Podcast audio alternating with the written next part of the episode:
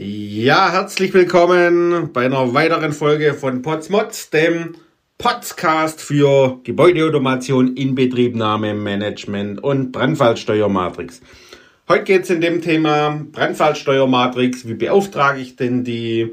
Was gibt es da mit funktional, qualitativ und quantitativ? Und ja, wann, in welcher Leistungsphase mache ich denn was?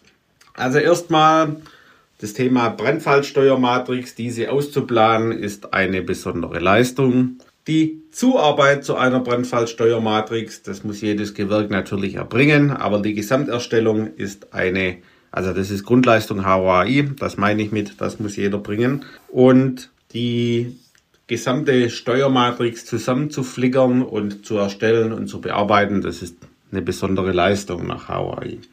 Das bedeutet im Umkehrschluss, es ist nicht genau festgelegt, wer denn was dann A machen muss und B zu welcher Leistungsphase. Jetzt gibt es ja die drei Stufen, die man so kennt. Die funktionale Steuermatrix, wo man im Prinzip funktional festlegt, okay, dieser Bereich, zum Beispiel alle Flure oder alle Labore oder sowas, ist ein Auslösebereich, unterteilt vielleicht noch pro Geschoss oder so. Das ist funktional, wenn man dann sagt, okay, da muss die Lüftung aus und so weiter. Ne? Dann gibt es die qualitative Steuermatrix, das heißt, dort gehen wir auf Anlagenebene. Da sagen wir ganz konkret, welcher Auslösebereich in welchem Geschoss wirkt auf welche Anlage und was muss da passieren. Beispielsweise Brandschutzklappen zu, Lüftungsanlage aus. Wäre jetzt so eine Maßnahme. Oder dann auch zum Beispiel Auslösebereich meldet, Entrauchungsanlage ein.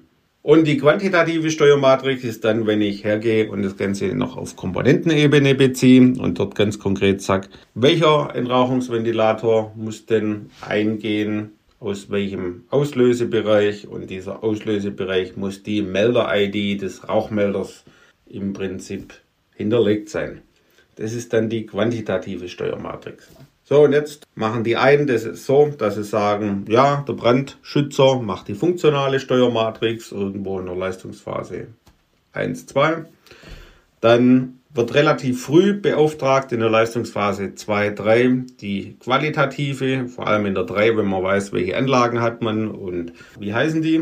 Und dann in der Leistungsphase 5 müsste man ja theoretisch schon alle Komponenten kennen oder muss man, sonst kann man sie ja nicht ausschreiben und beplanen, bis auf die letzte Brandschutzklappe, die letzte Melder-ID und so weiter. Und dann kann man das schon treiben bis zum letzten Anlagenkennzeichnungsschlüssel oder bis zur letzten Benutzeradresse und sagen, welche konkrete Melder-ID macht denn was in der Leistungsphase 5. Das ist, wenn ich ein relativ statisches Bauvorhaben habe, kann ich sowas machen. Und dann schreibe ich dann nachher nur aus, dass die ausführenden Firmen die Brandfallsteuermatrix entsprechend weiterführen müssen. Das wäre so eine Möglichkeit.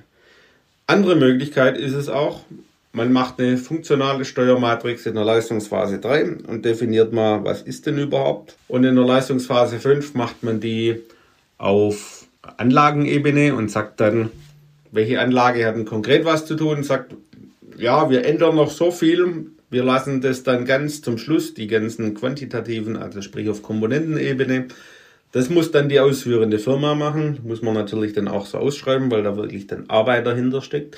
Und das müssen die miteinander koordinieren. Also sprich, da muss jede Firma was dazu liefern, die daran beteiligt ist. Zum Beispiel der Brandmelder, seine Melder-IDs, dann die ganze Gebäudeautomation und die Lüftung halt ihre Themen.